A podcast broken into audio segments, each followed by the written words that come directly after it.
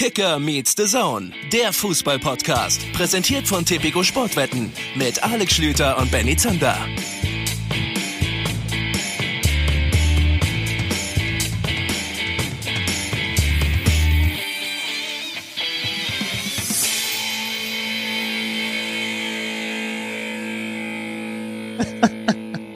Nee, wie fangen wir an? Ich habe keine Ahnung. Wollen wir das einfach als Anfang nehmen jetzt? Das ist so uninspiriert. Hallo Leute, warum denn immer inspiriert sein? Das als erste Frage über den Äther geschossen und damit einen wunderschönen guten Abend und herzlich willkommen zu einer weiteren, zu einer besonderen Folge Kicker Meets the Zone. Ihr merkt schon, es ist die authentische Folge im Vergleich zu den Folgen, in denen wir komplett vom Autorenteam ein vorgegebenes Skript ablesen. Heute wird nicht geschnitten. Nein. Heute ist vieles anders. Unter anderem, dass es nicht Montag ist, sondern spät mittwochsabends. Außerdem sind wir wieder äh, an einem Ort, am selben, nur durch eine Plexiglasscheibe getrennt. Schon komisch, Es ne? ist ein bisschen, ich fühle fühl mich ein bisschen, wir sitzen uns ja so gegenüber, als würde ich dich gerade im Fernsehen sehen. Ja. als würdest du halt, aber ich könnte mit dir konversieren. Stell dir mal vor, die Leute könnten mit Aber ohne dass, du, ohne dass du 10 Euro im Monat für mich Ja, bezahlst. genau. es ist, ein, es ist ein, ein, ein sehr nebliger, diesiger Abend. München-Ismaning, The Zone Headquarter. Wir sitzen uns hier gegenüber. Im Übrigen in einer Kabine, in der vorhin noch, es wurde hier in der Zwischenzeit alles desinfiziert, Elmar Paulke die Darts-WM kommentiert hat. Legendär. Erstmal, also wie gesagt, es wurde hier alles desinfiziert und so weiter. Wir haben Stoß gelüftet, muss man ja machen. Stoßlüften ist das große Thema 2020. Vielleicht wird es auch das Wort des Jahres. Hättest du ruhig schon früher entdecken können, aber es kommt jetzt ein bisschen zu spät. Aber Frische Luft ist erst, als ich so 30 geworden bin in mein Leben Ist getreten, dass man Thema. auch innen auch mal lüften kann. In dieser Box hier, das scheint offensichtlich die Stammbox jetzt während der Darts-WM von Elmar Pauke zu sein. Ich weiß gar nicht, ob das überhaupt, ob, ob der das überhaupt gut findet, dass wir jetzt hier gerade drin sind, aber muss er jetzt durch. Ist hier hinten in der Ecke, müsst ihr euch vorstellen, sind so zwei Kartons, zwei Pakete. DHL, Vorsicht zerbrechlich. Und da habe ich natürlich neugierig, wie ich bin, vorhin mal, also die sind offen. Also die sind adressiert an, an adressiert Elmar an Paulke. Elmar Pauke. Ja. Ich weiß jetzt, wo er wohnt. Äh, ach nee, ist an der Zone adressiert. Ne? Ja, ja. Okay. Und äh, also die sind offen. Ihr müsst euch jetzt nicht so vorstellen, dass der Ossi direkt wieder hingegangen ist und erstmal geguckt hat, ob er noch was abgreifen kann. Und da liegen einfach ungelogen 50, 60 Päckchen in diesen Paketen Süßigkeiten. Und ich glaube, das ist seine Ration. Er wird vorher durchgegangen sein. Darts WM geht locker bis, geht ja weit bis nach Weihnachten, glaube ich, ne? Guck, ist immer Tradition, Ja, genau, gucke ich ja. eigentlich mit meinem Papa immer dann so am, am zweiten Weihnachtsfeiertag oder so. Wird dieses Jahr natürlich nicht möglich sein, Corona-bedingt. Äh, und ich glaube, er hat sich durchgerechnet, okay, so viele Tage habe ich. Und dann hat er sich das genau rationiert jetzt. Ich glaube ehrlich gesagt, dass der das von treuen Fans und Zuschauern zugeschickt bekommt. ja, wieso bekommen wir sowas nicht? Ja, mach dir mal Gedanken drüber. Ich habe Elmar, übrigens einer der allernettesten, freundlichsten Kollegen, die wir hier so Das ist haben, absolut wahr. gerade noch auf dem Parkplatz getroffen, aber ich war, ich war gerade noch in einem Telefongespräch und hat deswegen nur aus der Ferne Hallo gesagt. Sonst hätte ich das schon gewusst, hätte ich ihn natürlich mal fragen können. Elmar, wenn du zuhörst, erzähle doch mal, hast du dir das wirklich selber bestellt? Weil du einen Nee, Vertrag ausgehandelt hast, ähm, mit dem man das anders als wir tatsächlich tun kann. Ist er das neue Haribo-Gesicht? Wissen wir nicht. Weiß man nicht. Die wichtigste Frage ist ja jetzt eigentlich, würde es ihm auffallen, wenn ein Päckchen fehlt? Auf keinen Fall. Und du würdest ja, so wichtig keine morgen wieder eins dazulegen, wenn du jetzt für die Sendung. Oder noch eins? ich weiß ja jetzt, wo die Quelle ist. Naja. Was machen wir denn heute eigentlich? Die Bundesliga hat einen englische Woche Spieltag hingelegt und wir reden über selbigen. Heute mal ohne Interviewpartner. Ja, ihr seid ja mittlerweile Traditionalisten. Ihr wisst, dass wir unter der Woche in der Regel dann einfach zu zweit bequatschen, was da passiert ist, am Dienstag und am Mittwoch. Am kommenden Montag dürft ihr dann wieder Kicker Meets the Zone in Normalform erwarten. Heute halt so, mit Süßigkeiten und uns beiden, die über das, was da passiert ist, reden. Genau, die Leute sind auch zu verwöhnt. Ihr müsst jetzt auch einfach mal mit uns Vorlieb nehmen. Patrick Ittrich, wir haben eine XXL-Folge am Montag gehabt. Patrick Ittrich, Jonathan Tah, Matthias Dersch, am Ende, glaube ich, über ein, eine Stunde 50 oder so. Ich bin geneigt zu sagen, wir machen heute ein bisschen kürzer, wird aber eh nie was, wenn wir das sagen. Also von daher ist auch einfach Quatsch. Es wir ist machen eine einfach so Folge- lange, wie, wie, ja. wie, wie sich's trägt. Also eigentlich hätten wir vor fünf Minuten aufhören Reden wir nicht drum herum, es ist eine Folge, die wird zäh, zäh wie Mürrenharz. Ja, so kann man es sagen. Ich war im Einsatz. Gerade eben noch habe ich mich um das Spiel und damit würde ich sagen, weil das die frischesten Eindrücke von mir sind und du es wahrscheinlich auch gesehen hast, ähm, damit lass uns mal anfangen. Ich habe mich gerade in der Radiokonferenz um Bayern gegen Wolfsburg gekümmert. Hab mir dieses Spiel über 90 Minuten plus entsprechende Nachspielzeit angeschaut. Am Ende gewinnt der FC Bayern München mit 2 zu 1. Bevor ich meine Eindrücke schildere, gerne mal von dir, du hast es ja dann logischerweise etwas anders involviert gesehen als ich, ähm, deine Eindrücke zu dieser Partie. Oder hast du Fragen? Können wir auch gerne machen. Äh, Habe ich, aber nicht an dich. äh, erste Saisonniederlage für den VfL Wolfsburg, der ein gutes Fußballspiel hingelegt hat. Mhm. Kein sehr gutes, aber definitiv ein gutes. Ich fand insgesamt erste Halbzeit, glaube ich, noch ein Tick mehr als die zweite Halbzeit. Äh, das Niveau dieses Spiels sehr gut. Eines in Phasen. Wolfsburg kam sehr gut raus, dann die Bayern etwas besser, auch mit großen Chancen. Dann hat Wolfsburg nochmal ein paar gute Momente gehabt in der ersten Halbzeit und die Bayern, das war, glaube ich, ganz, ganz, ganz wichtig für den Ausgang dieses Spiels. Kurz vor dem Pausenpfiff mit dem 1 zu 1 durch Lewandowski. Die Führung hat äh, Maximilian Philipp für den VfL Wolfsburg erzielt. Ähm, und das war in dem Moment, es gab direkt im Anschluss auch noch eine Chance von Brekalo, die er über den Winkel schießt. Ähm, kann man eine Chance über den Winkel schießen? Ein Ball. Ja. Und eine Chance kann man vergeben. Mhm. Ihr wisst, was ich meine. Mhm. In dem Moment nicht unverdient, diese 1 zu 0 Führung, weil Wolfsburg das gut gemacht hat. Genau. Guck mal, ich habe hier meine Zettel mitgebracht. Ich bin ja wirklich gerade eben, bin ja gerade mit Kommentieren fertig. Also hier ist zum Beispiel der Zettel, siehst du, hier sind die ganzen Chancen drauf. Hier, das ist meine Vorbereitung gewesen. Und hier äh, habe ich die, ich habe ja so eine Magnettafel. Ich weiß nicht, ob die Leute das, also das haben mittlerweile viele mir nach abgeguckt von den Kollegen, die das nicht digital machen, sondern wie ich noch so jemand äh, sind, der Angst hat, dass irgendwie irgendwann einfach online irgendwas kaputt geht und deswegen man das noch auf Zettel braucht. Ich habe hier so eine Magnettafel, die man aufklappen kann. Dann habe ich zu jedem Spieler so ein kleines Kärtchen also mit Nummer und Name und so weiter und so fort. Und das ist hier noch, riecht noch, riecht noch nach Konferenz gerade. Habe ich gerade hier einfach jetzt mal mit hergebracht, weil ich mich natürlich ansonsten wieder an die Hälfte nicht mehr erinnere. Was hast du dir in der ersten Halbzeit so notiert? Also, der, also, auf dem Zettel stehen nur die Chancen. Ja. Aber ich habe dann natürlich, äh, ne, also Philipp 1 zu 0 ähm, und da direkt Einordnung, sechstes auf der Zunge zergehen lassen, sechstes Ligaspiel in Folge, wo die Bayern in Rückstand geraten. Ja. Zur Wahrheit gehört, sie haben keins dieser sechs Spiele verloren, ja. Aber sechsmal in Folge, ich bin mir nicht sicher, das habe ich jetzt nicht überprüft. Ich kann mich nicht dran erinnern, das ist das in, in, also seit ich denken kann, dass die Bayern mal sechsmal in Folge in der Bundesliga hinten liegen in dem Fußballspiel. Ja, habe ich mich in dem Moment, als die Info kam, auch gefragt, kann ich mir nur schwer vorstellen, aber das müsste man noch einmal nachrecherchieren. Übrigens das 1 zu 0 auch dahingehend hervorzuheben, weil Wolfsburg bei diesem Angriff von Beginn an ganz klar das Ziel verfolgt hat, die Sache spielerisch zu lösen, hat sich, ähm, nachdem es erst einen langen Ball gab, der aber dann gut verarbeitet wurde, rauskombiniert von der linken auf die rechte Seite und dann macht Leroy Sané den entscheidenden Fehler, den genau, die Wolfsburger dann zur Hereingabe auf Maximilian Philipp nutzen. Ganz interessant, Wolfsburg, wir hatten ja vor zwei Wochen auf The Zone die Wolfsburger schon in einem Freitagsspiel und jetzt am Wochenende auch nochmal. Ich war beide Male in der Volkswagen Arena hat das so wie gegen Frankfurt zuletzt gemacht, nämlich sehr viel über die rechte Seite gemacht. Da hatten sie die Idee, Kostic hinten zu binden. Jetzt haben sie das gerade in der ersten Halbzeit sehr erfolgreich mit Leroy Sané gemacht. Der wurde sehr, sehr viel auf dieser ja fast schon linken Außenverteidigerposition gefragt, weil Wolfsburg da mit sowieso Baku, der im Moment ein bisschen offensiver spielt dahinter. als sonst und Babu als mhm. ebenfalls offensivfreudigen Außenverteidiger spielt. Also das hat sehr gut funktioniert und hat tatsächlich in dem Moment zum 1-0 für das 1-0 gesorgt. Genau, Brekalo Schlenzer hast du angesprochen, dann eine doppelte Chance für die Bayern, 17., 18. Minute, Lewandowski und Nabri. Sind wir ehrlich, wenn sie die besser ausspielen, wenn da nicht einmal Lacroix und Castells dazwischen sind, steht es da vielleicht auch schon 1-1. Ja. Dann aber bis zur Nachspielzeit der ersten Halbzeit nichts mehr von den Bayern. Ja. Kein einziger gefährlicher Abschluss, dann auch mal irgendwas von Sané so kurz vor der Pause. Und da hast du einfach, finde ich, zwei Dinge gesehen. Zum einen, oder wir drehen es mal um. Lass uns mal kurz den Hörern erklären, wie die Bayern eigentlich gespielt haben. Denn äh, wer war denn da eigentlich auf dem Feld? Denn eigentlich war Offensive pur auf dem Feld. Der hatte nicht nur Lewandowski und Müller wie gewohnt und normalerweise ist dann ja gelernt, zwei der drei Außen, wenn du Costa mitnimmst, der vier Außen, also entweder Coman, Nabri oder Sané. Ja. Diesmal hat er sie alle fünf zusammen losgelassen. Als ich den Zettel gekriegt habe mit der Liste, so ist das Personal, das spielt, dachte ich mir, okay, wie machen sie das ja, jetzt? Ja, da sind deine Magnettafeln erstmal heiß gelaufen. Ne? Goretzka hat gefehlt, Training abgebrochen. Kimmich ist übrigens wieder ins Mannschaftstraining eingestiegen.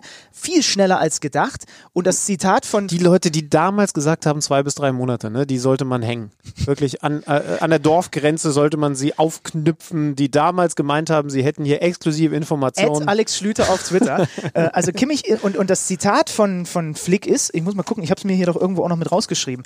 Zitat ist, wir warten die nächsten Tage ab. Also ist, er ist komplett ins Mannschaftstraining Anfang, Anfang der Woche eingestiegen. Es sieht aktuell sehr gut aus. Wir müssen sehen, sehen, wie er das Training verkraftet. Wir werden das gemeinsam entscheiden. Er muss dann in sich reinhören. Die Frage war, spielt er eventuell in diesem Jahr nochmal? Spielt er eventuell ein Topspiel gegen Leverkusen mhm. am Wochenende nochmal? Ja. Und ich sag dir ganz ehrlich, wenn der Kimmich in sich reinhört, ja, dann spielt er natürlich, weil er natürlich spielen will und ja. weil er dem, weil dem Flick das Ohr abbeißt, wenn er ihn nicht, weil er, wenn er ihn nicht aufstellt. So, also das ist schon krass. So, die haben gefehlt.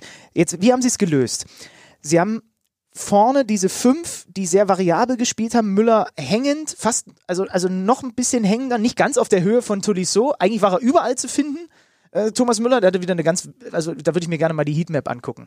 Und dahinter die, die Viererkette, bei der ich erst davon ausgegangen bin, dass es eventuell eine Dreierkette ist, weil sie hatten keinen Rechtsverteidiger auf dem Feld. Obwohl sie Saar und Pavard auf der, äh, auf der Bank hatten, haben sie gespielt mit Boateng, Alaba, Hernandez und Süle. Und da habe ich jetzt im ersten Moment gedacht, ja, nie und nimmer stellt er den Süle da rechts raus. Hat er gemacht. Mhm. Der sehr gut gespielt hat. Also, ja, hat er, also das belegen auch die Zahlen. Ich finde, es gab zwei, drei okay. Ballverluste, die, wenn genau. Wolfsburg es konsequenter ausspielt. Und ja, war, war auch vorschnell jetzt von mir geurteilt, weil ich habe drei fantastische Zweikämpfe von ihm vor Augen, aber er hat auch ein, zwei Situationen gehabt. Es gab in der zweiten Halbzeit zum Beispiel sogar eine Szene, als Neuer ihn so ein bisschen ja. anmacht, dass er sagt, du musst da rausgehen, ja. weil er das natürlich eigentlich so nicht will und nicht so kennt. Ähm, aber, aber in den direkten Duellen wieder unglaublich Mir geht es eher um zwei, drei Fehlpässe hinten raus, wenn Wolfsburg die klassische ausspielt. Aber wie gesagt, es ist nicht seine Parade Paradedisziplin. Er hatte in der ersten Halbzeit zum Beispiel die meisten Ballaktionen aller Bayern-Spieler. In der zweiten, äh, im gesamten Spiel war nur Hernandez noch, äh, äh, hatte noch mehr den Ball am Fuß. Ähm, ja, wobei. Ja, Was sagt das über einen Verteidiger aus? Nee, mir, mir geht es nur darum, der spielt auf einer ungewohnten Position da rechts draußen. Und sie haben es ja auch nicht auf einer Linie mit den Vieren gelöst sondern sie haben gespielt Alaba Boateng in und gerade zu Beginn war das ganz oft zu sehen. Sie haben eigentlich einen Dreieraufbau gemacht, der sich aber nach rechts verschoben hat, denn es gab in diesem Dreieraufbau niemanden, der im linken Halbraum war, sondern du hast die beiden, die im, Zentrum in Verteidigung waren, die standen auch da, wo sie normalerweise in der Viererkette hingehören. Hernandez hat viel höher geschoben auf der linken Seite und Süle war auf der Linie mit den beiden hinten. Also total asynchron haben sie es gespielt und er hat ganz oft halt den Ball dann äh, gehabt in dieser Phase. Und was mir übrigens aber, äh, sorry, ich wollte jetzt gar nicht unterbrechen, aber äh, mich hat es insgesamt trotzdem gewundert, denn es hat Wolfsburg von der Ausstellung her über weite Strecken die Karten gespielt. Denn ja. Hernandez viel offensiver, aber gespiegelt hieße das, äh, hieß das in dem Moment halt, dass Baku hinten mehr gefordert ist als auf der anderen Seite Brekalo. Ja, schönen Dank. Das ist unser. Rechtsverteidiger. Der muss halt mehr mit nach hinten arbeiten. Der ist normalerweise Rechtsverteidiger und hat jetzt halt rechtsoffensiv gespielt. Brekalo wäre in Sané-Manier äh, viel mehr in die Bredouille geraten, aber das nur by the way. Und ich hätte mir, ich hätte aber dann gedacht, dass die Wolfsburger mit Brekalo und auch mit Roussillon zum Beispiel die Seite mit Süle mehr attackieren. Mm, ne, weil du halt, du hast einen 1,95 nicht so wendigen, zwar sehr schnellen äh, Typen da auf der Außenbahn. So, ich dachte, dass sie es mehr forcieren, vielleicht ihn irgendwie noch zu attackieren und auszumachen. Gerade nachdem er zwei, drei Fehlpässe spielt, dass sie ihm vielleicht auch noch ein bisschen mehr Druck geben. So, das haben sie in dem Fall naja, dann nicht gemacht. Ist halt immer so die Schwierigkeit. Also Roussillon zum Beispiel hat zwei Laufduelle gegen ihn gehabt und wurde so dermaßen abgekocht, abgekocht ja. weil er sich gedacht hat, ja, guck mal, jetzt habe ich den hier an der Außenlinie und ich gehe mal einfach mal Linie runter vorbei und dann hat er festgestellt, dass der Süle halt auch im Antritt eine enorme Geschwindigkeit hat. Ja, wenn man ihn auswackelt, dann hat er Probleme. Das ist, das ist klar und auch einfach nur natürlich bei der Statur. Aber auch auf den ersten Metern, Süle enorm beeindruckend. Ja, und trotzdem finde ich, dass er immer noch, das geistert ja auch so ein bisschen rum und ich habe jetzt in dem Spiel einfach mal so bewusst drauf geachtet und das mal verglichen. Er, er wirkt immer noch ein bisschen schwerfälliger, behäbiger, nicht ganz so austrainiert, wie man den, den fitten Peak-Sühle ähm, als er dann von Hoffenheim zu den Bayern gewechselt ist, wo er überragend gespielt hat. Ne? Da bin ich ja auf den Fanboy zu komplett aufge, aufge weil wenn du, wenn du 1,95 bist und so schnell wie dieser Typ, dann musst du eigentlich Stamminnenverteidiger der deutschen Nationalmannschaft sein. Und das war jetzt das Einzige, wo ich mir dachte, er hat diese Laufduelle, die du ansprichst, gewonnen, aber irgendwas wirkt immer noch nicht so wie früher. So, ich kann noch gar nicht so genau benennen, was, weil er trägt ja jetzt auch nicht wie ich einen Kessel vor sich her oder sonst was. Also ich kann es gar nicht genau sagen. Mhm. Auf jeden Fall kuriose, kuriose Position von ihm. Ich gehe mal schwer davon aus, dass sie es gegen Diaby und Leverkusen nicht mit ihm hinten rechts spielen werden. Das würde mich sehr wundern. Und jetzt kommen wir eben zurück zu dem Spielfilm, was ich gerade schon, äh, schon sagen wollte. Ihr habt also jetzt gehört, wie sie es defensiv gespielt haben und dass sie offensiv echt viel Power drauf hatten. Und ich hatte so den Eindruck, das war jetzt auch das erste Mal in einem Pflichtspiel übrigens, dass der Flick den Sané, den Gnabry und den Koman ähm, von Beginn an äh, zusammen in einem Pflichtspiel in dieser Saison, seitdem Sané dazugekommen ist, aufgeboten hat. Und hier und da, ich weiß nicht, wie du das gesehen hast, hat man es schon noch gemerkt. Weil sie haben dann doch die Impulse, manchmal in den gleichen Raum zu gehen oder mhm. sich in den gleichen Raum fallen zu lassen. Oder sind halt dann da, oder wollen dahin, wo dann aber, wo sie merken, wenn sie umdrehen, ah, da ist jetzt schon einer. So, und das war irgendwie ganz spannend daran zu sehen. Ja, war ein etwas anderes Spiel der Bayern, aber es hatte auch damit zu tun, dass sie auf einen richtig starken Gegner getroffen genau. sind. Also Wolfsburg hat auch, auch übrigens, wenn ich gesagt habe, sie sind richtig gut gestartet, die erste Chance hatte die, hatten, hatten die Bayern. Also sie haben schon auch ein bisschen was zugelassen, Tempo ja. Äh, von den Bayern zugelassen, gab direkt in Anfangsphase. Diese Masse Ge Leuten, ne? Genau, vor allen ja. Dingen mit, mit der Qualität, mit den Sprintern, also das ist dann schon enorm gut. Aber Wolfsburg hat es eben auch sehr, sehr gut gemacht. Was Wolfsburg sehr, sehr gut gelungen ist, und da muss ich Maxi Arnold hervorheben, das war für mich in der ersten Halbzeit eine der allerbesten Mittelfeldleistungen dieser Saison, diese Verlagerungen, ja. mit denen du den Bayern enorm wehtun kannst, gerade bei einem tendenziell immer ein bisschen zu weit einrückenden Süle, weil der das halt einfach so gewohnt ist. Das hat Arnold so gut gespielt. Also so viele Seitenwechsel, einfach mal hart, weil das ist ja immer das Ding bei den Seitenverlagerungen, hart quer rüber.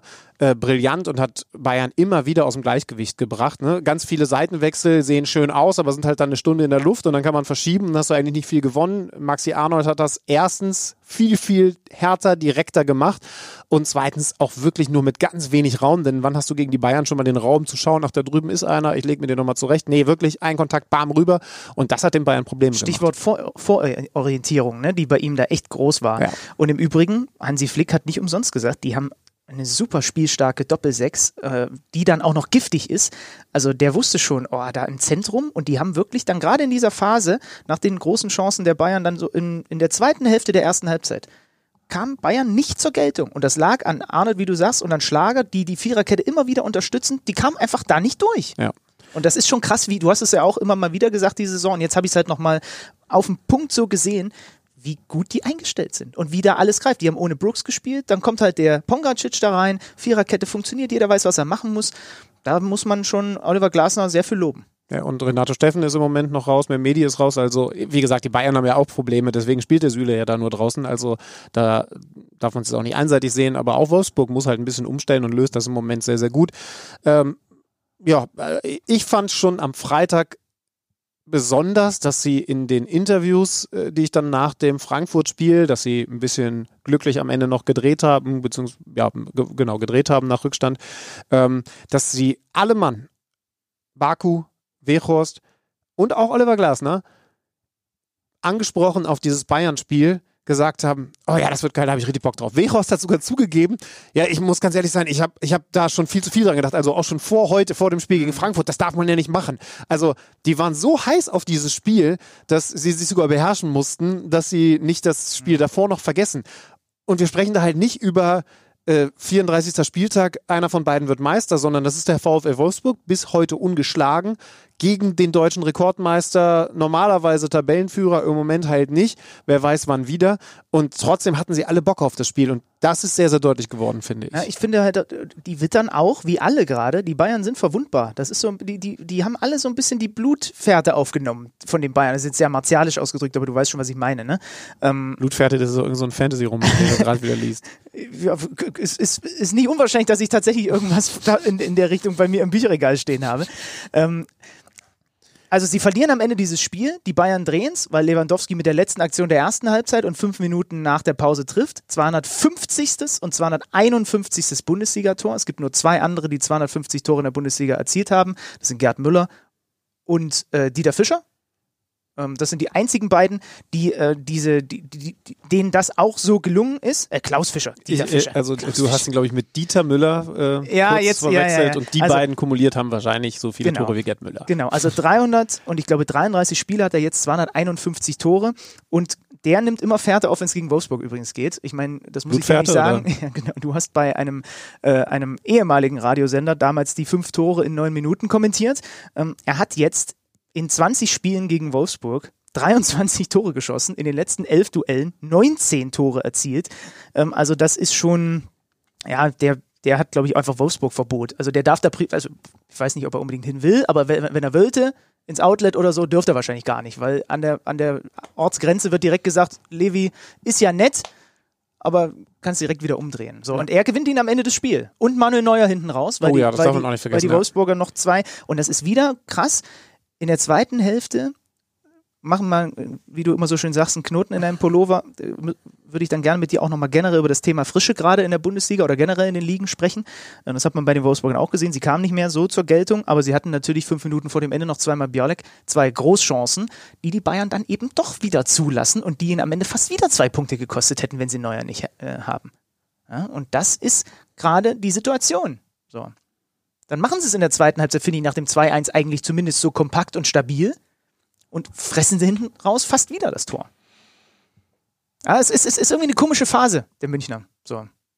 Also, ich weiß nicht, ob man ihnen das vorwerfen kann oder ob es nicht normal ist, auch mit den Ausfällen, die sie jetzt haben. Aber irgendwie ist es eine seltsame Phase. Und wohlgemerkt, klar klingt das komisch, sie haben das Spiel gewonnen gegen die Mannschaft, die bis dahin noch ungeschlagen war. Muss auch erstmal machen. Am Ende fragt in vier Wochen keiner mehr danach. Komische Phase. Ist doch uns egal, wir haben das Spiel gewonnen. Stimmt auch. Ja. Aber jetzt kommt Leverkusen. Da bin ich extrem gespannt drauf, freue ich mich auch tierisch drauf. Also, dass sie in Rückstand geraten gegen den VfL Wolfsburg, dass sie am Ende auch nochmal zwei Chancen hinnehmen müssen. Das wundert mich gegen diesen Gegner weniger als zuletzt gegen Mannschaften wie Union und Co. Da muss man dann schon, wie gesagt, zum sechsten Mal in Folge in Rückstand geraten. Auch in Richtung frische forschen und, und gucken, dass das wirklich gerade ein bisschen was anderes ist. Ist übrigens Frische in den Muskeln und Frische im Kopf, ne? weil du halt auch jedes Mal wieder aufs Neue eine Motivation haben musst, voll da zu sein. Und das klingt immer so blöd, ne? dich zu motivieren, ein Bundesligaspiel zu bestreiten. Nee, aber du musst halt nicht bei 99, sondern bei 100 Prozent Konzentration Sie sein. haben alle eine gewisse Grundmotivation, hat jeder, der da spielt. Genau, aber wenn, wenn ich gerade erzähle, ne, ganz genau, und wenn ich gerade von Wout Weghorst erzähle, der sogar sagen muss, okay, heute Frankfurt, heute Frankfurt, nicht an die Bayern denken, dann merkst du schon, selbst für den ist das dann im Kopf, also was heißt selbst für den, aber sowas kann im Kopf halt genau diesen einen Prozent ausmachen, dass du vielleicht nicht voll da bist. Nee, Weghorst war nicht heute nicht so Also, gut. Ja. und, und auch vorne drin nicht so in dieser Leaderrolle, zumindest ohne Ball. Mhm. Normalerweise ist er zumindest ohne Ball der Jäger und der unangenehm ist und so weiter. Die zweite Hälfte lief bis auf den einen Pass, äh, den er dann spielt, der auch noch zu der großen Chance führt, eigentlich komplett an ihm vorbei, weil sie ihn natürlich auch nicht so eingesetzt bekommen haben, wie du es machen musst. Er kann halt auch nicht zaubern, aber er ist ja normalerweise einer der Stürmer in der Liga, der sich oft auch selber reinzieht ins Spiel über andere Aktionen als mit dem Ball, also über Zweikämpfe und so weiter und so fort. Und da war heute eher dann gerade in der zweiten Halbzeit ein Xaver Schlager, der, der um sich, der, der, der, um, um eine Karte gebettelt hat, formulieren Ja. wir es mal so. Wäre seine fünfte gewesen, aber Ja. hat er Glück gehabt. Äh, ja, stimmt schon. Weghorst war übrigens auch gegen Frankfurt eigentlich nicht gut, hat er auch sehr ehrlich selber zugegeben, aber hat dann eben die beiden Tore gemacht und seine Klasse unter Beweis gestellt. Also unterm Strich gewinnt der FC Bayern und schiebt sich wieder auf die zwei. Ist das eine richtige Formulierung? Nee, bleibt auf der zwei. Er bleibt In- auf der in 2, der Tabelle, hinter genau. Bayer Leverkusen. Ja, dann lass uns vielleicht über genau die als nächstes reden. Ja, müssen wir machen. Also wir haben uns hier gerade noch gemeinsam auch nochmal die Highlights angeguckt. Die fielen Köln mit 4-0 vom Feld und sind in einer berauschenden Form nach der Niederlage der Wolfsburg jetzt das einzige Team, was noch ungeschlagen ist. Und eine Sache, mh, die mir jetzt aufgefallen ist, die ich dann auch nochmal nachgeguckt habe, Tore übrigens Weiser, Diaby, Schick und äh, Wirz. Wirz natürlich auch noch besonders bitter gegen den Verein, von dem ihn die Leverkusener weggeholt haben. Ähm, Durchaus umstritten, ne? durchaus umstritten, äh, mit, mit äh, kritischem Tweet, unter anderem von Lukas Podolski, glaube ich, heute oder gestern, nee, gestern, also während des Spiels versehen, jetzt trifft dann quasi auch noch der Wirtz. Ich glaube, er hat nur irgendwas, so, ein- so ein Smiley äh, getwittert, der quasi eine Unterschrift symbolisiert, so nach dem Motto, ja, ich weiß, ist immer schwer zu sagen. Also ich glaube, Köln hat auch einfach nicht viel Handhabe dann in dem Moment gehabt, äh, dass, er ab, dass er abgegeben wurde. Was mir bei denen krass aufgefallen ist, in diesem Spiel wieder, wenn du guckst, wen die einwechseln. Die bringen Bellarabi, Demir bei, Tapsoba, Alario und Sinkgraven von der Bank Mhm. und sie haben verletzt. Lars Bender wieder kurzfristig vor dem Spiel ausgefallen. Es ist einfach nur noch ein Trauerspiel. Sven Bender ohnehin. Wer ist noch verletzt? Arangis, Palacios, Paulinho und Arias, der hinten eigentlich den Außenverteidiger mitgeben sollte. Wenn die alle fit sind, ist das natürlich ein Monsterkader. Und das habe ich nicht so oft im Schirm gehabt, dass der Kader so tief ist, dass er easy mal eben fünf potenzielle, also oder sagen wir mal vier oder drei potenzielle Stammspieler, die verletzt sind, kompensiert kriegt in der Art und Weise, wie die das machen. Das finde ich schon beeindruckend. Ist der Kader wirklich ein Monsterkader? Da würde ich jetzt diskutieren wollen, weil Okay. Ich, ich, ich spule noch einen Tick weiter zurück, denn ich gebe auch gerne zu, Leverkusen habe ich da nicht gesehen. Auf der 1 eh nicht, aber ehrlich gesagt auch nicht auf der 2 und auch nicht auf der 3. Mal gucken, wo sie nach diesem Spitzenspiel gegen die Bayern stehen. Wenn sie das gewinnen, dann sprechen wir definitiv von der Mannschaft der Hinrunde, ist ja klar und ist ja auch einfach dann. Äh, wenn sie das verlieren, dann ordnet sich das vielleicht auch wieder ein bisschen ein, dann wollen wir es aber auch nicht an der einen Niederlage, die sie dann also äh, eventuell kassieren sollten, festmachen. Eine Hinrunde, Äh, wo du einmal verlierst gegen die Bayern, ist eine super Hinrunde. Ja, genau. Ist ja dann noch- noch ein paar Spiele hin, kommt, geht ja dieses Jahr über das Kalenderjahr rüber, aber, aber ist so oder so bis hierhin beeindruckend und dahingehend besonders hervorzuheben, dass die Kai Havertz verloren haben, ganz klar die Nummer eins in der Offensive und Kevin Volland.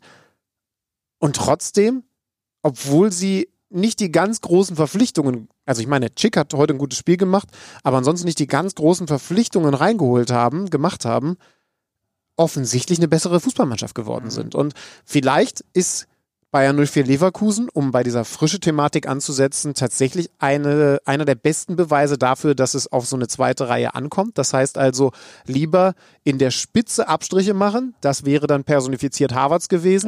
Aber eh dafür ein bisschen breiter. Abstriche machen, kleiner Gag, kannst weitermachen. Okay, okay ich habe über die Spitze nachgedacht. Ja, okay. ähm, Direkt weiter, komm. Schnell. Ja, okay, okay. Versendet sich. Ich lasse die Leute noch auslachen. ähm, du Sack. Also lieber, äh, lieber da Abstriche machen und in der Breite besser aufgestellt sein in dieser mhm. Saison aufgrund der vielen Spiele. Aber, aber, also deine Grundthese war jetzt, ist der Kader wirklich so krass in dem Sinne von, wie viele echte Topspieler sind drin? Naja, ja? also, also gehen wir mal durch, wie sie heute gespielt haben. Du hast schon gesagt, wer nicht mit dabei war. In der Innenverteidigung spielt am Montag noch bei uns im kurzen Gespräch Jonathan Tah an der Seite von Dragovic. Mhm. Das ist für mich zumindest mal nicht vergleichbar mit der Innenverteidigung des FC Bayern München, mit der Innenverteidigung von Borussia Dortmund, mit der Innenverteidigung von RB Leipzig. Ja. Wo, es ist eigentlich auch nicht die Stamminnenverteidigung. Ne? Sie hat jetzt in, in den letzten Wochen das nur so gut gemacht, dass Tabsoba von der Bank kommt, weil der, weil der Bosch denen vertraut ja. und äh, sagt, ihr habt das gut gespielt, Dragovic, da, ihr bleibt drin, weil eigentlich wäre nominell, wenn du drauf geguckt hast, und ich glaube, so war es auch zu Beginn, Sven Bender Tapsoba die Innenverteidigung. Ja, so, ne? Ja. Ähm, und was ich eigentlich nur damit meine, so eher in Richtung, was du gerade gesagt hast, in, in, in die Breite gehen, sie haben im Verhältnis und auch finde ich, wenn du es mit, mit Dortmund mit Leipzig mal vergleichst, müssen sie sich überhaupt nicht verstecken, in dem Sinne, dass sie viele überdurchschnittlich gute Bundesligaspieler nachschießen können. Ja, das definitiv. Ne? Und das ist ja schon mal etwas, was, ähm, was, was dir dann, genau wie du sagst, in so einer Phase mit hoher Belastung und so, was dir dann natürlich enorm hilft. Und sie haben halt so viele, ich finde auch, sie haben so viele unterschiedliche Spielertypen, gerade auch in der Offensive. Äh, Bellarabi ist ein ganz verrückter Typ und Bailey und Diaby und die Geschwindigkeit und dann hast du aber trotzdem auch Schick und dann hast du äh, der, der, der so der Brecher vorne ist, aber auch gut mit dem Ball. Dann hast du Alario als klaren Abschlussstürmer und so weiter und so fort. Ähm, das ist so das, was, was, was diesen Kader einfach für mich so, so spannend macht. So. Und das ist das, was ich meine. Ich könnte mir gut vorstellen, klar, bei Leverkusen, ist bei allen Mannschaften so, muss man dann einfach schauen auf Strecke, Saison. Die Saison wird immer länger und länger und länger und länger. Ähm, ich könnte mir aber vorstellen, dass sie eben nicht irgendwann abreißen lassen im Vergleich zu allen, die da um sie rumschwurbeln. So. Ich finde es halt trotz alledem überraschend, weil diese Mannschaft ja nur um, eigentlich kann man sagen, nur um schick ergänzt wurde. Arias kann man ja noch gar nicht als wirklich angekommen bezeichnen. Und sie haben halt zwei Stammspieler abgegeben mit Harvards und Volland. Das ist ja sehr klar. Und in der vergangenen Saison haben wir ja anders über Bayern 04 Leverkusen geredet. Wir haben auch immer gesagt, dass das eine Mannschaft ist, die Spaß machen kann, aber eine Mannschaft ist, die eben nicht die Konstanz hat, um vorne mitzuspielen. Mhm. So, vielleicht können wir in fünf, sechs Wochen, müssen wir, dürfen wir in fünf, sechs Wochen schlaumeiern und sagen, ja, da sehen wir es jetzt, sie haben nicht die Konstanz, jetzt verlieren sie dann sogar gegen Augsburg oder so, keine Ahnung. Aber du sagst, du traust denen zu, da oben dran zu bleiben. Mhm. Also, weil ich zumindest imponierend finde, wie sie eben deutlich weniger Probleme hatten in diesen eng getakteten Wochen, wo die haben ja auch Europa League gespielt. Ja. Auch da überzeugend? Ja, und auch da überzeugend als, als, als andere Teams. Ne? Und, und das, äh, das ist das, was mir einfach zumindest jetzt, wenn wir es mal auf die kurzfristige Zukunft äh, sehen, was mich wirklich hoffen lässt, dass wie wir es zuletzt hatten bei Leipzig Bayern, dass es auch wirklich ein Spitzenspiel wird, was Spitzenspiel wird. Mhm. So, weil das ist einfach das, was ich mir wünsche. Im Idealfall noch, dass bei beiden auch vielleicht in den paar Tagen jetzt noch ein, zwei Verletzte zurückkommen, dass wir so viel Kraft wie möglich auch von beiden Seiten haben, die in dieses Spiel gehen. Aber ne, wir haben ja gerade über die Bayern gesprochen und über ihre Anfälligkeit in der Defensive, die sie gerade immer wieder haben. Egal, ob das gegen Union war, gegen Stuttgart war, also auch nicht nur gegen die gegen die überragenden äh, gegen die überragenden Mannschaften, auch gegen Bremen und so sind die anfällig. Und jetzt kommt auf sie Diaby, Bailey, Schick und wie sie alle heißen zu. Und ich kann mich noch erinnern, letzte Saison, Hinspiel, äh, die, dieses Duell, habe ich nämlich kommentiert, weiß ich noch, Doppelpack Bailey. Der hat, glaube ich, drei oder vier Tore in seinen Duellen gegen die Bayern schon gemacht. Ist auch immer noch mal eine Spur angespitzterer, wenn er gegen die spielt. So. Das, das müssen die erstmal verteidigt kriegen. Ich will die jetzt hier nicht in den absoluten Himmel hochheben und loben bis zum geht nicht mehr. Ich kann mir auch vorstellen, und ein Teil von mir hinten, ganz hinten im Verstand sagt sich, ja, kann auch sein, dass die Bayern mal eine Demonstration am, am Samstag da hinlegen. Ist immer möglich bei dieser Mannschaft. Ja, aber ich finde, oder ich glaube, dass deutlich wahrscheinlicher ist, dass Leverkusen den richtigen Fight bieten wird. Komm, jetzt brauche ich, das haben wir lange nicht, wenn überhaupt jemals gemacht. Äh, gib mal einen Tipp. Wir wetten um drei Tüten Haribo von Elmar Paulke. Ich sag 2-2. Okay. Weil da sind alle, ist alles drin. Leverkusen, auf, also def defensive Anfälligkeit der Bayern. Lewandowski wird trotzdem wieder mindestens ein Tor machen. so, ich sag 2-2. Ich sag 2-0 Bayern. Kann auch passieren. Also ich bin mir dessen absolut bewusst, dass wir alle in dieses Spiel gehen können und nach 15 Minuten steht es 2-0 für die Bayern. Und Leverkusen ist irgendwie an der eigenen Courage ja, zerschellt. Kann auch sein. Möglich ist es. Wird doch spannend. Ähm, wollen wir ja noch kurz über Schalke reden? Gibt es da so ganz viel zu bereden? Die hatten das Frühspiel heute und haben die 28. Partie in Folge abgeschlossen, ohne einen Sieg einzufahren. Tasmania rückt näher, da waren es 31 Spiele ohne Sieg. 2-0 gegen Freiburg. Ähm, war eine ganz schön trostlose Kiste. Während ich auf, mich auf mein Spiel dann vorbereitet habe, habe ich nebenbei immer mal mit so einem halben Auge geguckt. Aber es war dann einfach irgendwie klar, ne? Also es war dann irgendwann, irgendwann war in diesem Spiel einfach klar, das ist so. Das Spiel wird verloren gehen für die Schalker. Ja. Also ich weiß nicht, welche Mannschaft gegen, okay, sie waren jetzt kurz davor, muss man ehrlich sagen, und haben Pech gehabt gegen Ich hab's Augsburg. gesagt, vielleicht ja. wäre das das Spiel, das hätte das Spiel sein müssen, ja. was den Fluch bricht. Also jetzt mit Freiburg hatte ich wieder das Gefühl, nee, wenn du gegen eine gut organisierte Mannschaft spielst als FC Schalke 04, dann gewinnst du im Moment kein Bundesligaspiel. Und das ist der SC Freiburg ja wie wenig andere Teams. Also wenig andere Teams definieren sich so sehr über dieses gut organisiert sein, über das harte Arbeiten, ja. über das Kämpfen. Und es ist ja noch nicht mal gesagt, die spielen jetzt gegen Bielefeld am Wochenende. Selbst da würde ich nicht meine Hand für ins Feuer legen, dass sie zumindest mal punkten. Und das ist natürlich schon krass. Also Bielefeld reißt auch alles andere als Bäume aus, hat jetzt äh, 0-1 gegen Augsburg verloren, spätes Gegentor kassiert. Aber Toll geleitet von Patrick Ittrich. Muss man sagen. Ich hab's nicht gesehen, aber äh, für mich auch von der Laufleistung. Von der Diagonalen auch mal in die Mitte. Weil eigentlich müssten wir uns dieses Spiel nochmal. Äh, vielleicht auch nicht, aber. Äh, egal. Also, ne, ich, ich, es ist nicht gesagt, also, und das ist ja dann, und dann, was machst du dann als Schalke? Jetzt stell dir mal vor, der Super. Ich will erstmal einen Trainer wechseln. Ja, aber bringt das so viel gerade? Jetzt, was machst du dann, wenn du jetzt, sagen wir mal, die spielen unentschieden gegen Bielefeld. Ist nichts gewonnen mit. Eigentlich ist es ein Must-Win-Spiel, weil es verändert sonst überhaupt nichts in der Ausgangslage äh, unterm Weihnachtsbaum. So. Aber stell mal vor, die verlieren's. So, und wen holst du denn dann? Und was machst du denn dann? Also, ich fände es doof, wenn sie es verlieren, alleine schon, weil ich den humorlosen Menschen auf Twitter das Wortspiel Der Baum brennt nicht gönne zu Weihnachten. Ja. Der Baum wird entsorgt, habe ich auch schon alles gelesen jetzt, ja, ja. Ähm, aber ich glaube tatsächlich, dass, dass eine Niederlage gegen Bielefeld das Ende von Manuel Baum bedeuten würde. Aber da können wir auch dann drüber reden, weil warum sollen wir jetzt spekulieren? Sie müssen auf jeden Fall eine gute Leistung abrufen. Hast du eigentlich das Video gesehen äh, der Schalker Ultras, die vor der Abreise in Richtung Augsburg vor dem Wochenende ähm, sich versammelt haben. Nee.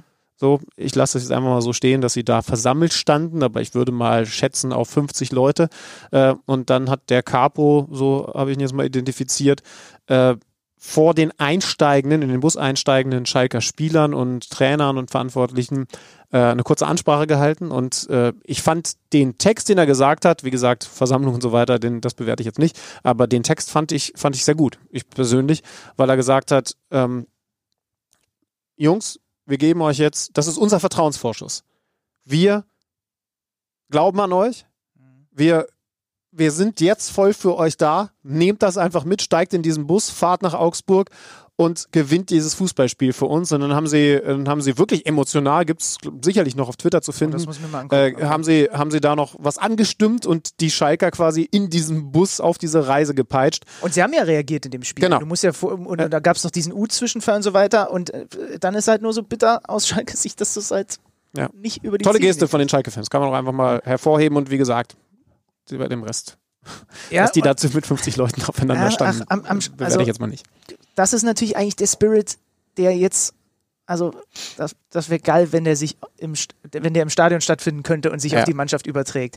Weil ich könnte mir vorstellen, also wir haben das auch schon häufig genug gehabt bei Teams, die dann da unten drin hängen und wo sich so eine unangenehme Negativspirale entwickelt, dass eigentlich irgendwann im Laufe der Rückrunde schon klar ist, dieses Team steigt ab, weil es spielt nicht nur gegen den Gegner, sondern ich drücke es jetzt mal ganz hart aus, es spielt auch irgendwie immer wieder gegen den pfeifenden Anhang. So und äh, dieser Spirit von wegen, das ist jetzt unser Vertrauensvorschuss und jetzt wird eben nicht bei jedem Fehlpass gepfiffen und so weiter und so fort, sondern mal das ganze Gegenteil verkehrt, ne? Könnte ihnen natürlich in so einer Phase auch mal total helfen. Ja. Ja. Hat's in dem Fall nicht, also es hat ja immerhin für einen Punkt gereicht und das Schalke Eichhörnchen, das ernährt sich definitiv mühsam im Moment. Jetzt hat's eine Niederlage gegeben, schon, schon sehr, sehr bitter. Ähm, Aber so abgeschlagen, weil alles ringsrum, so abgeschlagen sind sie ja Nee, gar nee, nicht. nee, ne? nee. Sechs Punkte aufs rettende Ufer und Köln. Also das soll jetzt hier auch nicht der krasseste Abgesang aller Zeiten werden, weil ringsherum hast du auch Teams, Köln, Bielefeld, Mainz, äh, Bremen übrigens auch, die nicht so weit weg sind.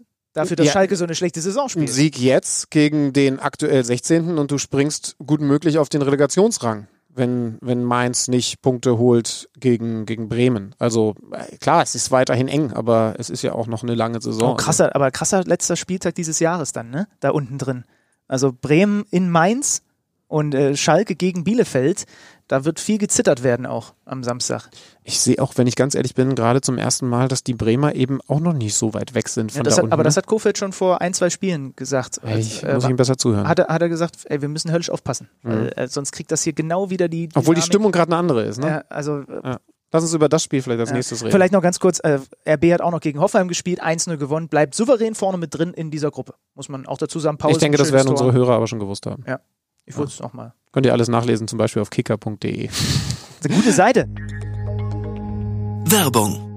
Welcher Bundesligist stemmt am Ende der Saison die Meisterschale in die Luft? Wer kämpft um den Klassenerhalt? Auf tipico.de kannst du deinen Tipp abgeben. Einfach auf unsere Seite gehen und auf deinen Favoriten setzen. Wenn du schon mal bei Tipico auf Sportwetten getippt hast, kennst du dich ja bestens aus. Für alle Neueinsteiger ist noch eines wichtig zu wissen. Tipico Sportwetten verdoppelt deine erste Einzahlung. Registriere dich noch heute und sichere dir so den Willkommensbonus bis zu 100 Euro. Du erhältst den Bonus sofort nach deiner ersten Einzahlung. 18 plus. Glücksspiel kann süchtig machen. Hilfe unter www.spieleambulanz.de. Borussia Dortmund spielt unter seinem neuen Trainer 1 zu, äh, 2 zu 1 gegen eben dieses Werder Bremen. Er ist bislang der zweit äh, Edin in der Bundesliga-Geschichte, ne? Also Anjeko kommt da bislang noch. Also, nee, da fehlt noch ein bisschen was. aber er könnte, also äh, es gibt natürlich Optionen, die man mit Fantasie haben kann, wo er dann vielleicht wirklich mal irgendwann der wichtigste Edin der Bundesliga-Geschichte wird, zumindest für die Dortmunder Fans. Dieser Edin hat ja bei seiner Vorstellung durchaus schlaue Worte gefunden, finde ich wirklich. Edin Terzic hat gesagt, dass er ein Typ ist, um sich selber so ein bisschen zu charakterisieren, was den Fußball angeht, der ein Spiel gewinnen will, weil er ein Tor mehr schießt als der Gegner und nicht, weil er ein Tor weniger kassiert als der Gegner. Das glaube ich, hat vielen Dortmund-Fans Hoffnung gemacht, ein Lächeln aufs Gesicht gezaubert. Die ganze Wahrheit ist auch, dass man das bei diesem 2 zu 1 gegen Werder Bremen jetzt nur phasenweise erkannt hat. Also diese Offensivfreude. Er hat auch gar nicht so viel umgestellt. Er hat Mukoko von Anfang an gebracht, zum allerersten Mal Startelfdebüt für den 16-Jährigen. Ansonsten keine Wechsel im Vergleich zum letzten Ligaspiel der Startet Dortmunder. einfach mit 16 Jahren in der Fußball-Bundesliga. Aber Oh, also ist er hat schon auch noch ein paar Meter vor sich. Und Ja. das Aber ist ist keine doch krass, Kritik an ja. ihm, sondern einfach nur logisch. Der ist 16 und startet in der Fußball-Bundesliga. Das Ja. ist doch einfach gaga. Mit, Ich hätte mich auf den Boden gelegt und zusammengerollt nach zwei Minuten. mit 16 war ich froh, wenn ich einen Platz im Schulbus gefunden habe, ohne mich irgendwie zweimal lang zu packen. Oh Mann, wir waren beide so richtige Pfeifen, ey. absolut, Ja, am Ende also nur 2-1 gegen den SV Werder Bremen. Ich habe mal auch so ein bisschen Social Media gescannt. Trotzdem haben viele gesagt, ach guck mal, da stand jetzt wieder eher so die Borussia auf dem Feld. Es ist schon seltsam, ne? dass bei vielen so eine absolute Erleichterung, als wäre so eine Fessel von einem ab. Und die Fessel heißt Lucien Favre und hat, glaube ich, im Schnitt über zwei Punkte geholt. Also das ist schon eine, am Ende eine komische Ge- Gemengelage gewesen. Gemenge, Ge- Gemengelage. um die Uhrzeit völlig richtig. Ja, ähm, ja man darf es aber halt dann auch nicht übertreiben. Ne? Also wir haben ja ein bisschen ausführlicher mit Matthias Dersch am Montag gesprochen über Edin Terzic, aber für mich war das jetzt noch nicht so viel anderes. Kleine Empfehlung, am Freitag gibt's das Spiel der Borussia gegen Union Berlin auf The Zone. Und da kann ich jetzt schon so ein bisschen spoilern, da werden wir, Sandro Wagner wird Experte sein, den kennt ihr ja auch aus diesem Podcast, uns ein bisschen genauer anschauen, was denn Edin Terzic schon anders gemacht hat und was er vielleicht noch anders machen muss.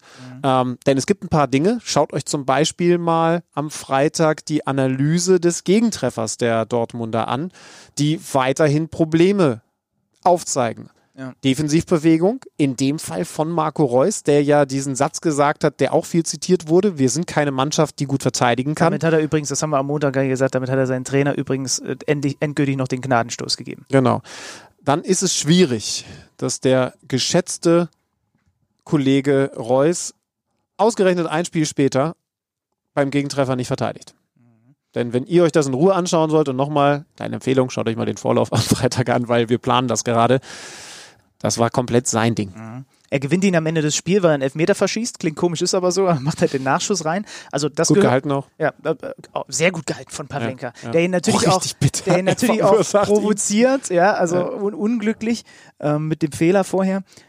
Also das gehört zur Wahrheit natürlich dazu. Sie gewinnen dieses Spiel gegen Bremen knapp mit 2 zu 1, weil sie einen Elfmeter im Nachschuss reinmachen. Wir versetzen uns mal kurz in die Parallelwelt, in der Lucien Favre nicht entlassen wird und die spielen gegen Bremen und gewinnen 2 zu 1, dann ist trotzdem wieder keiner zufrieden, Hm. weil sie einen Elfmeter von Reus gerade noch so zum Sieg nutzen. Ja, ja. Also das ist schon alles nicht immer ganz so schwarz-weiß und äh, wie gesagt, viele sind irgendwie aus irgendwelchen Gründen der Antipathie oder was auch immer sehr erleichtert über den Favre-Abgang, aber äh, ich mahne mal noch ein bisschen zur Vorsicht, um es mal so zu formulieren. Ja, völlig zu Recht. Ich hatte noch ein paar Zahlen ähm, vorliegen. Also grundsätzlich waren die jetzt schon offensiv. Man muss nach einem Spiel ja auch immer vorsichtig mit der Interpretation der Zahlen sein. Aber unterm Strich, was so Pressing und sowas angeht und die, die Höhe beziehungsweise Tiefe der, der, der einzelnen Reihen, war das jetzt noch kein Offensivfeuerwerk, um es mal ganz vorsichtig auszudrücken. Also, ähm, komm, wo habe ich's?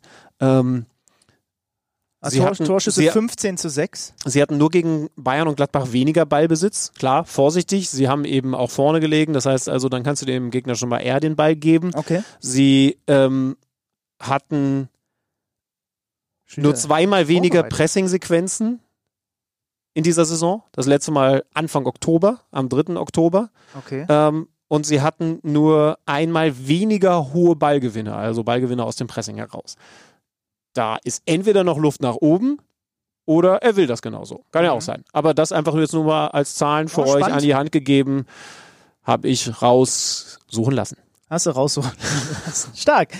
Ja, also sie gewinnen, sie sind Vierter, sechs Punkte Rückstand mittlerweile auf Leverkusen und die Tabellenspitze und ähm, immerhin vier Punkte vor dem ersten nicht internationalen Platz. Da müssen wir jetzt einfach erstmal abwarten. Da wird Union ein schönes Beispiel sein. Wie spielen sie es denn gegen die Unioner? Wie kriegen sie das hin? Werden wir sehen, wie gesagt, am Freitag.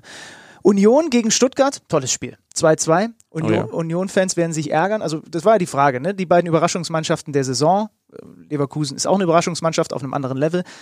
Wie kriegen die es gegeneinander hin? Am Ende spielt Union tatsächlich, muss man so sagen, nur 2 zu 2 gegen den VfB Stuttgart. Ne? Also sie führen 2-0 nach 77 Minuten und eigentlich denkst du beim Kopfball von Avonie nach der frühen Führung, waren ja schon gegen die Bayern so früh in Führung gegangen, ähm, jetzt haben sie den Deckel drauf gemacht. Ja. Und dann kommt der doppelte Kalajdzic. Ja. Der selber nach dem, nach dem, Interview, äh, nach dem Spiel im Interview gesagt hat, verdammt, ich habe mich nie aufgestellt im Managerspiel. Kenn ich, kenn Ja, ich, Junge, kenn ich. Ähm, mal wieder Standardsituation, die die Führung bringt für Union. Das hat ja auch gegen die Bayern mit Prömmel schon gut funktioniert. Das ist eine absolute Qualität. Auch da bin ich für das Spiel gegen Dortmund sehr, sehr gespannt, Deswegen denn die Borussia Trimmel. hat da ja, Ne, deswegen habe ich den. Trimmel in der Kicker-Manager-Mannschaft, weil der, weil da sind sie einfach eine ne, ne Waffe. Ja. Und was sagt es über den VfB Stuttgart aus, dass der zwar ein nicht ganz so gutes Fußballspiel hinlegt, aber dann doch zurückkommt? Und zwar durch diesen Kalajdzic, der reinkommt und ja auch nicht nur wichtige, sondern vor allen Dingen das letzte auch richtig schöne Tore macht. Da ist schon Qualität da, ne? Ja, ja. Also diese Fußballmannschaft habe ich genauso wie die von Bayer 04 Leverkusen definitiv unterschätzt. Und zwar im gesamttaktischen Sinne, auch natürlich großes Lob immer in Richtung Matarazzo Pellegrino, aber eben auch im Pellegrino Matarazzo. äh, Entschuldigung.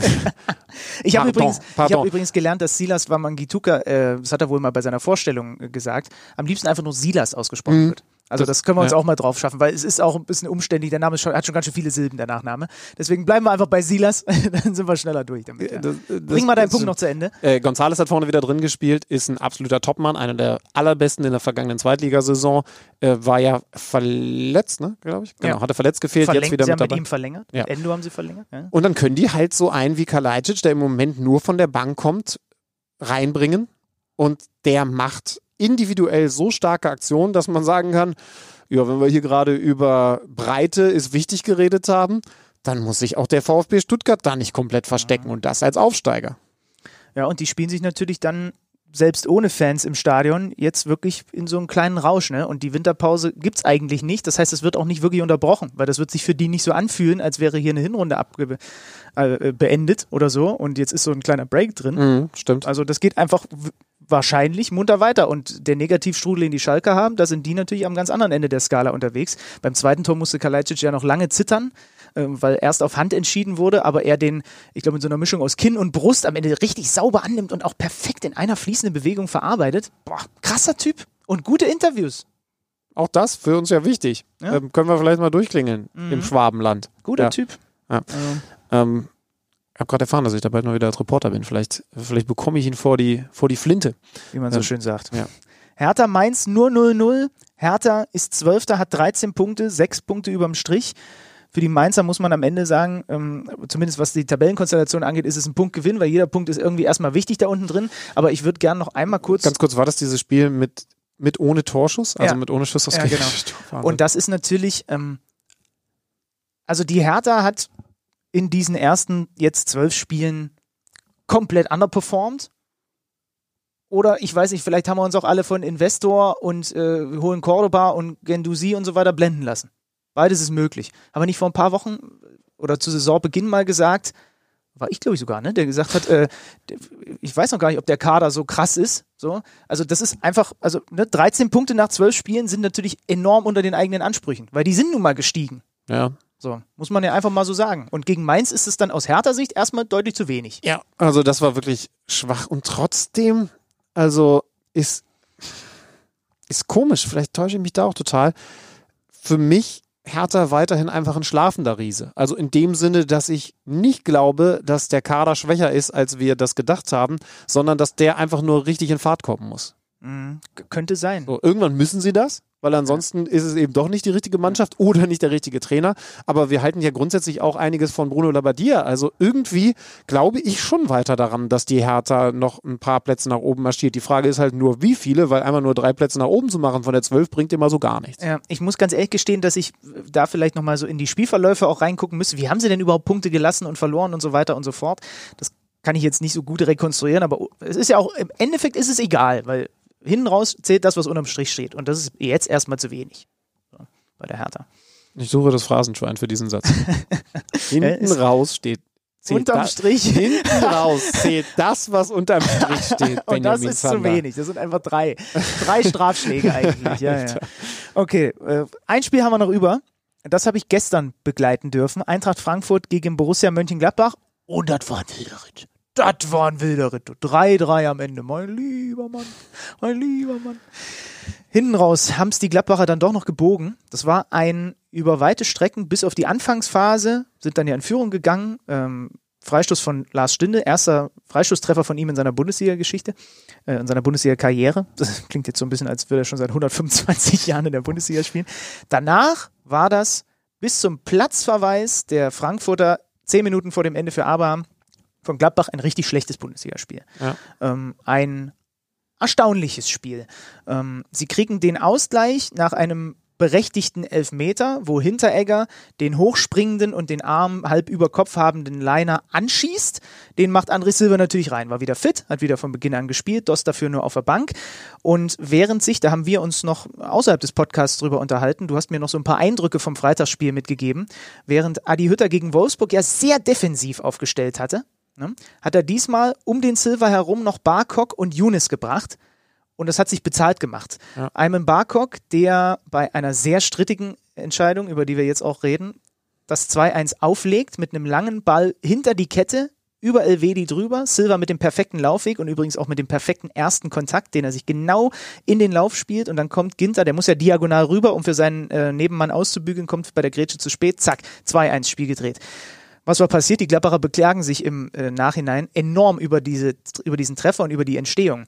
Denn es gibt einen, äh, einen Freistoß, der, der, wo der Ball nicht ruht bei den Frankfurtern, als Abraham ihn spielt. Und über So landet der dann fünf Sekunden später bei, bei äh, Barkok. Der spielt diesen Chipball, daraus entsteht das Tor. Und die Gladbacher waren richtig sackig. Jetzt muss man dazu sagen, dass das tatsächlich eine der Szenen ist, wo der VAR nicht eingreifen darf bei Spielfortführung.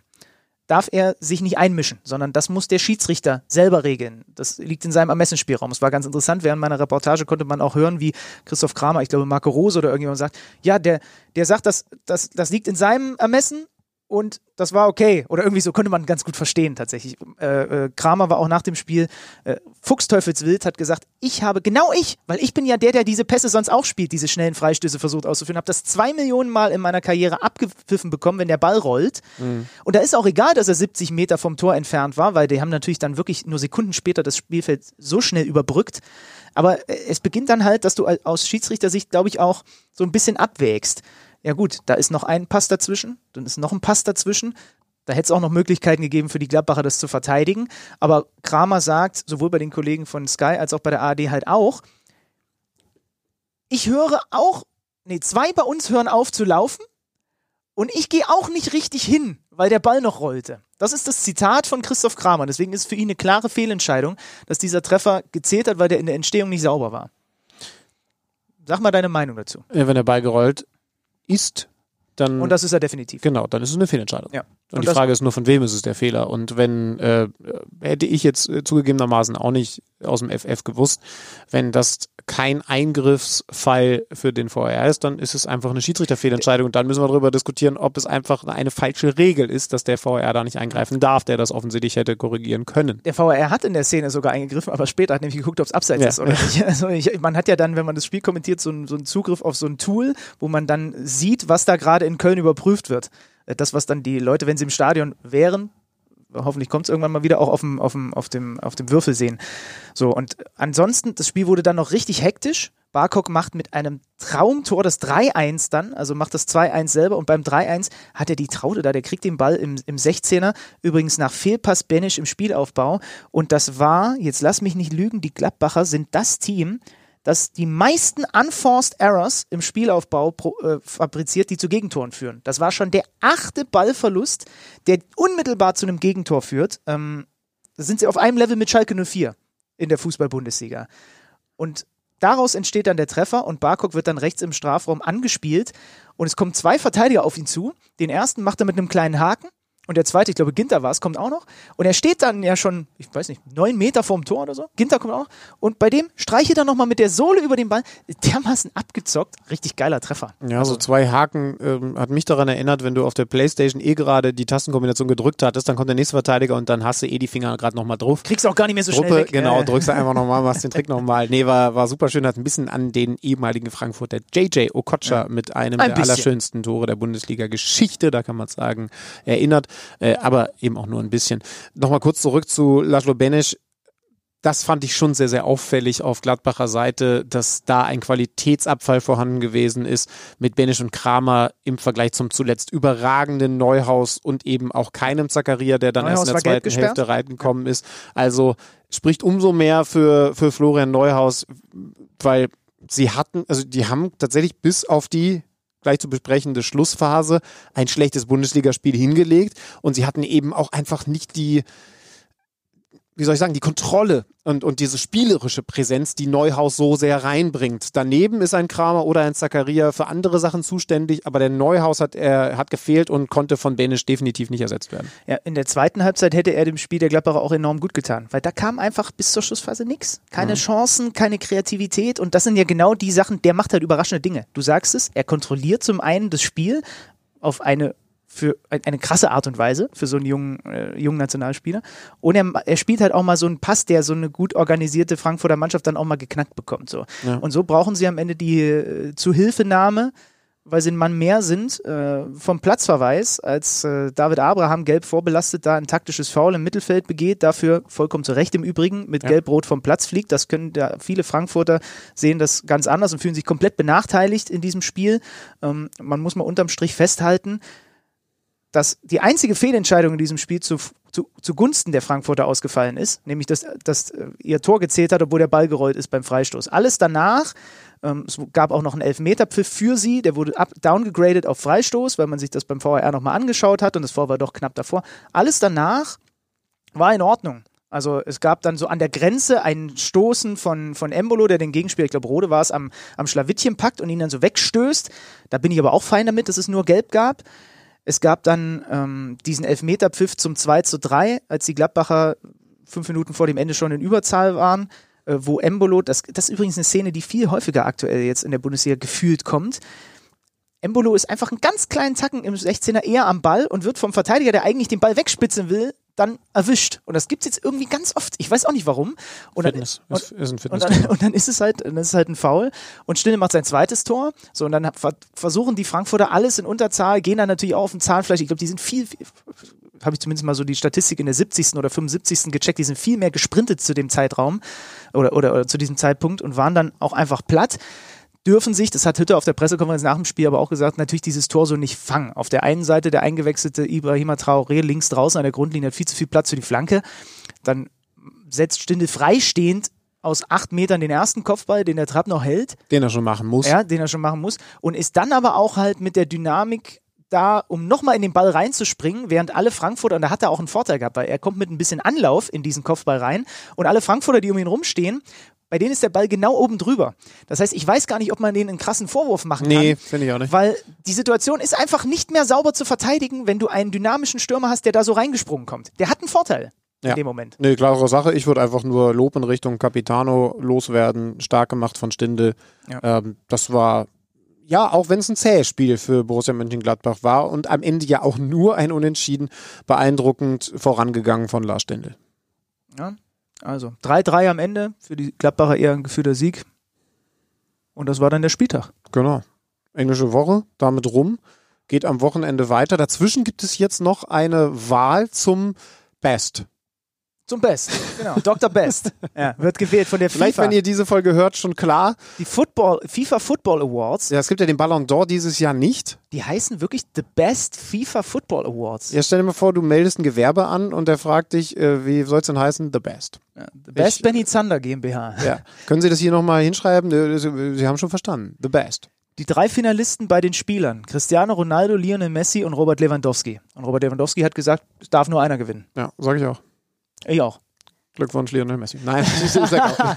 Leider, nein. Keine, leider keine Kontroverse hier zum Schluss. Bei den Trainern übrigens, Hansi Flick, Jürgen Klopp und Marcelo Bielsa. Der Mhm. Finde ich eine Leeds- schöne Auswahl, ja, ja. der Leeds zum ersten Mal in 16 Jahren äh, wieder in die Premier League gebracht hat.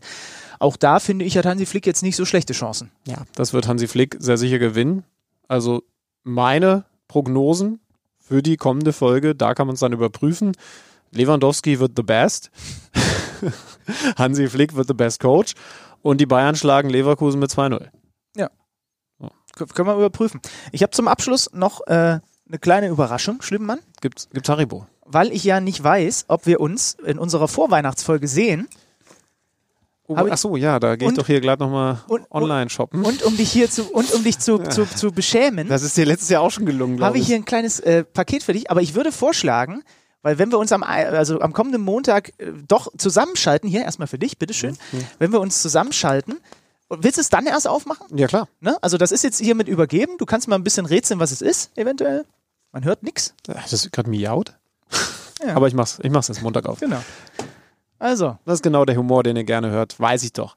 Schön, dass ihr äh, auch an diesem Abend, naja, wahrscheinlich eher am Donnerstag zugehört habt. Und dann ist ja auch bald schon wieder Freitag und dann vor allen Dingen wieder Montag und wir sprechen über den Spieltag vom Wochenende. Es wird ein ganz besonderer, freuen wir uns sehr, sehr drauf.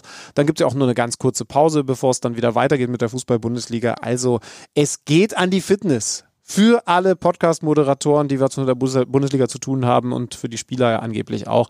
Und äh, ihr haltet einfach durch. Macht's gut. Kämpfen. Immer kämpfen. Tschüss. Heute am Ende unterm Strich oder überm Strich stehen. Ich weiß nicht mehr so genau. Macht's gut. Kicker meets the Zone, der Fußball-Podcast. Präsentiert von Tipico Sportwetten mit Alex Schlüter und Benny Zander.